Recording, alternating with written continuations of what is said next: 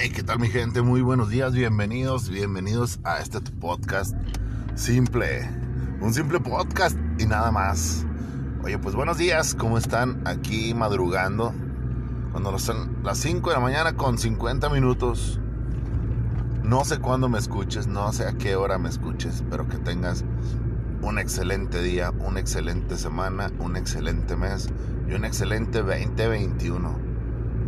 Hoy estábamos platicando la situación el día de ayer de cómo es importante la figura paterna en los hijos. Importantísima, importantísima. Y el dilema era de, por ejemplo, si tú no eres, si tú no estás con tu familia, por X o Y razón tuvieron que separarse, tuviste que separar de tus hijos. Y hablábamos de si una persona, por ejemplo, yo crecí sin mi papá, y suponiendo que llegue otra persona, pareja de mi mamá, a, su, a ocupar el lugar de mi papá, por así decirlo, y hablábamos si la calidad, la educación, el cariño y la atención llega a ser la misma de un papá suplente, por así decirlo, a de un papá biológico. Y hablábamos que sí, que hay personas que tienen la vocación y tienen las ganas de, de, ser papá y de, pues, de echarse un compromiso de, de, la familia. Entonces la verdad es que sí creemos que, que hay, sí creo yo en lo personal, que hay hombres que pueden hacer perfectamente la función de, de un papá. Si a eso le sumas que el papá biológico, pues digamos que no, pues sí, que no trae tanto, por así decirlo. Vamos a ponerlo en ese contexto sí puede haber una persona, si la mujer encuentra un mejor hombre, esto, bla, bla, bla, que quiere ocupar esos zapatos, sí, definitivamente sí se puede. Pero también es cierto que los hijos es muy complicado, muy, muy complicado. Llegan a, llegan a una mayoría de edad. Por ejemplo, en mi caso que, que por ejemplo, ahorita los 18 y 19 años de, de mis hijos, 17 y 19 años, me toca que los dos hombres viven conmigo, me toca ver o me toca tener que explicarles, porque pues obviamente su mamá trató de hacerlo de la, de la mejor manera y, obviamente que pues lo llevó con cuidado, porque a fin de cuentas no son unos malos chavos. Entonces ellos como, que ella los sobreprotegió, pero como que de cierta manera los sometió para que para que giraran alrededor de ella. Y llega un momento en el que los sofocas y llega un momento en el que ahorita yo les tengo que explicar a ellos en el que, oye, no, tranquilo, tu mamá es tu mamá. No, pero es que ya me tiene harto. No, no, no, señor. O sea, tranquilo. O sea, primero, no eres una mala persona. Eres un buen chavo. Y eso definitivamente es a la educación, a la formación que te dio tu mamá. A lo mejor el tiempo que yo estuve ausente, ella lo hizo de la manera que ella lo creyó conveniente, definitivamente. Entonces esa es la, situación a la que se topan los chavos ya de, cierta edad, de 18, 19 años, que están en la época de la rebeldía y como que también la vida te pone en ciertas situaciones, por ejemplo, que a, lo mejor el tiempo que yo estuve separado de, de, su mamá durante muchos años, obviamente yo estaba en comunicación con ellos, pero también es cierto que pues la mamá era la que estaba a las 24 horas.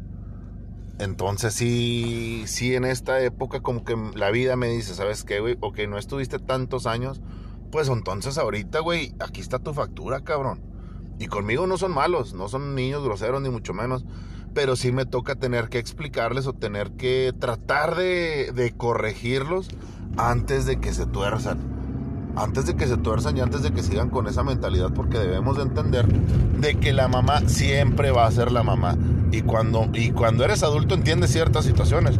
Por ejemplo, a lo mejor ellos ahorita hay situaciones que no entienden. Pero yo sí las veo las situaciones y digo, no, no, no, güey, pues tu mamá es estricta, cabrón. O sea, ya de por sí tener hijos es complicado. Imagínate dos hombres, uno de 17 y de 19 años, pues obviamente que llega el momento en el que la mamá dice, ¿sabes qué? En este momento ellos me empiezan a rebasar, necesito que tú entres al quite. Y obviamente pues ahí es donde hay que tener la capacidad, la madurez para poder explicar, para poder platicar de ciertas situaciones que como hablábamos ahorita, no es que, o sea, ¿cómo te digo? Mm, o sea, hay que tener la capacidad para hablar de ciertas situaciones y poderlas aclarar y como te decía, poder modificar el comportamiento ya a estas alturas. Ahora sí que dicen árbol que nace torcido, híjole, antes de que se tuerza más, vamos a darle forma, vamos a darle forma para que no, para que no crezca torcido definitivamente. Y algo que sí nos tiene que quedar muy claro es de que la mamá pues siempre va a ser la mamá. Yo como les decía hace días a, a mis hijos, tienen que entender que ustedes tienen que ver por su mamá, ustedes tienen que entender que el día de mañana que tu mamá diga, ¿sabes qué? Me quiero vivir contigo y con tu esposa y con tus hijos. Y tú tienes que aceptarla bien.